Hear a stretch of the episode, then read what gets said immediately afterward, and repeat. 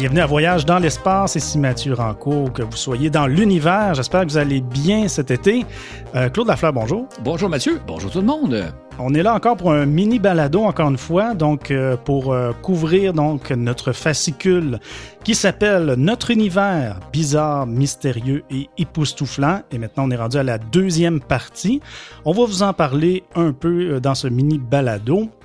Alors Claude, ce qu'on peut voir au tout début du fascicule, c'est une belle image. Et on y voit euh, un éclipse de soleil. Alors, et tu commences par nous parler de ça, hein, cette, cette coïncidence-là qu'on a ici sur Terre de pouvoir apprécier des éclipses de soleil. Absolument. En fait, quand je parle qu'on vit dans un univers époustouflant, ce que je pense qu'on ignore généralement, en tout cas moi, le jour où j'ai découvert ça, été vraiment jeté en bas de ma chaise, c'est qu'une éclipse, c'est un phénomène, c'est une coïncidence absolument extraordinaire, le genre d'éclipse, l'éclipse totale du Soleil qu'on voit de temps en temps. Ce qu'il faut comprendre, c'est que la, la Lune est 400 fois plus petite que le Soleil, mais elle est 400 fois plus proche de nous que le Soleil. Ce qui fait que lorsque le disque de la Lune passe vis-à-vis le disque du Soleil, il le recouvre parfaitement. Mais ça, ça veut dire que si la Lune avait été un peu plus petite ou un petit peu plus loin, il n'aurait pas recouvert parfaitement le disque solaire, ou si le Soleil avait été un peu plus gros, un peu plus proche. On a vraiment affaire à une coïncidence parfaite, euh, presque inimaginable. Chose certaine, on ne peut pas voir des éclipses comme ça sur d'autres planètes, même, même sur les planètes où il y a des satellites. Et probablement que cette coïncidence-là doit être très, très rare dans l'univers parce qu'il faut vraiment. C'est vraiment euh, 400. Là. La, la- Lune est 400 fois plus, petite, mais 400 fois plus proche. Il n'y a probablement aucun endroit dans le. Il y a possiblement aucun endroit dans l'univers où il y a ce genre de coïncidence-là. C'est vraiment une merveille de la nature où on est chanceux parce qu'on est peut-être les seuls, ou en tout cas, on ne doit pas être nombreux dans l'univers à pouvoir voir une telle éclipse. On n'en a pas conscience. Hein? Certaines personnes qui ne s'intéressent pas nécessairement à ce sujet-là pourraient penser que, coudon, c'est le genre de phénomène qu'on voit, c'est répandu dans ça. la galaxie, dans Exactement. dans d'autres galaxies. Et c'est pour ça que euh, le, le fascicule, c'est la suite du premier qui parle qu'on vit dans un univers époustouflant. C'est un tout petit exemple que je donne en commençant le fascicule, mais vous allez voir, le fascicule est rempli de faits assez étonnants, je pense. Effectivement. Tu continues après, et puis tu, reviens sur la fin de notre Soleil. Tu en avais déjà parlé dans la première partie. Alors, on peut se demander maintenant qu- qu'est-ce qui va devenir, que deviendra ensuite ce qui reste de notre étoile? Donc, tu poursuis avec ça. Exactement. Parce que pour ceux qui ont lu le premier fascicule, et j'espère que vous allez tous le lire parce que euh, je, parle de notions auxquelles je vais faire référence dans les prochains mois, peut-être même les prochaines années si le balado se poursuit longtemps, longtemps, longtemps.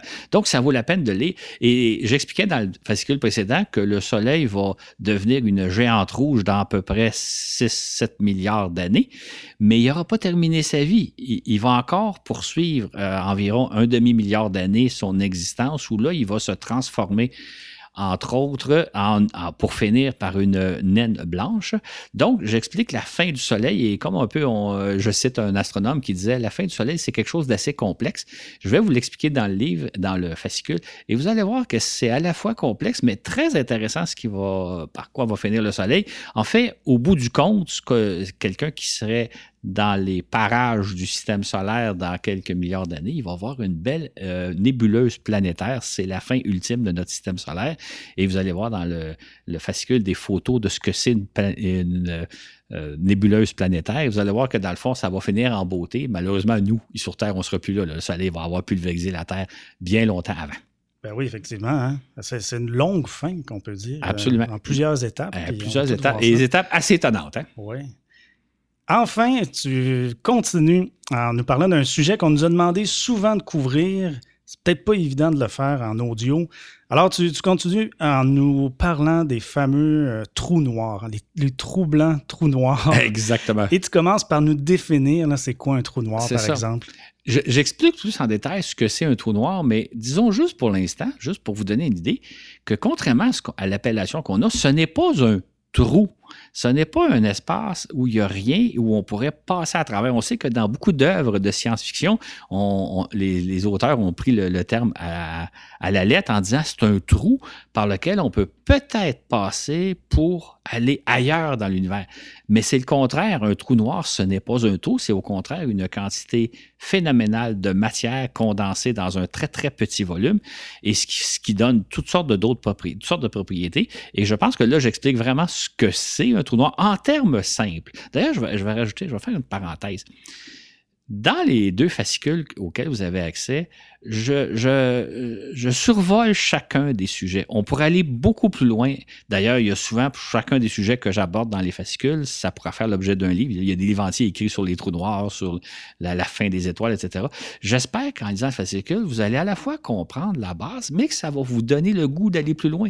Il y a quantité de ressources, que ce soit des documentaires sur YouTube, que ce soit des livres, il y a des articles.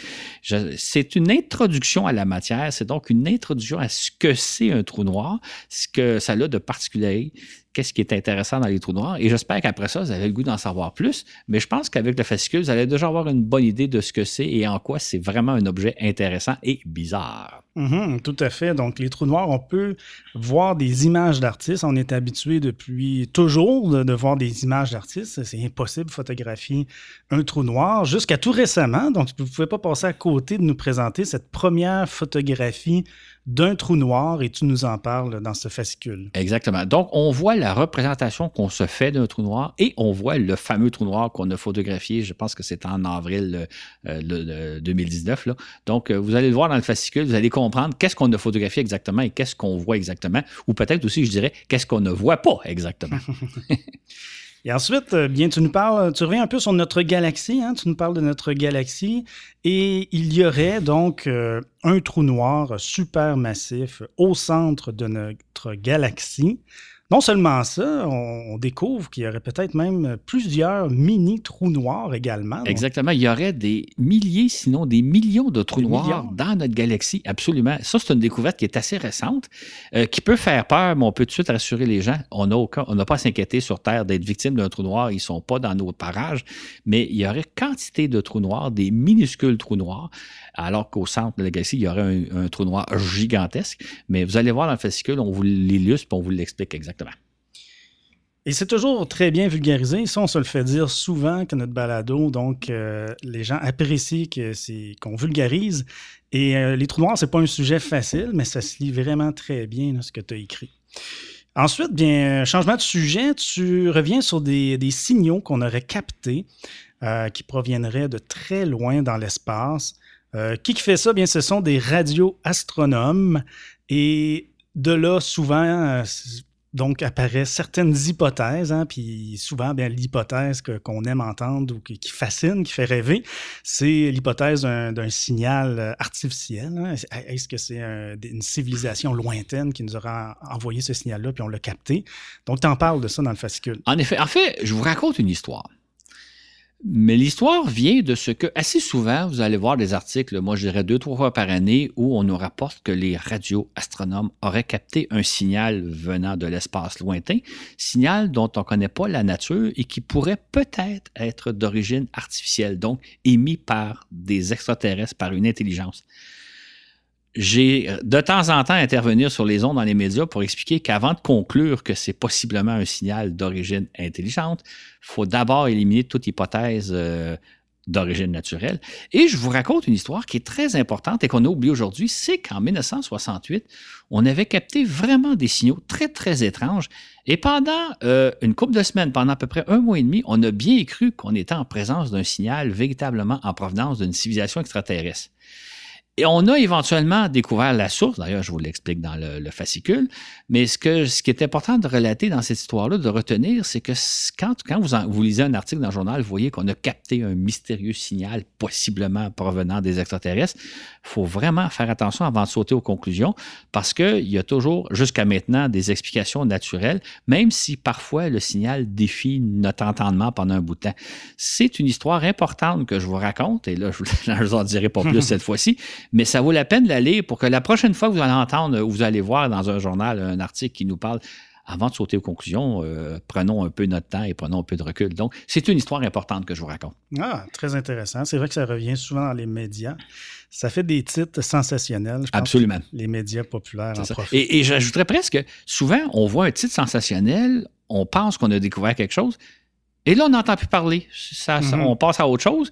Puis là, les gens vont se demander, coudon, on avait-tu découvert quelque chose ou pas? Parce que c'est des fois quelques mois ou peut-être même des années plus tard qu'on trouve l'explication précise. Et là, évidemment, les médias sont rendus ailleurs. Donc, on entend qu'on capte souvent des signaux bizarres, mais on n'entend pas l'explication parce que celle-ci va arriver plusieurs mois, sinon une année ou deux plus tard. Mhm.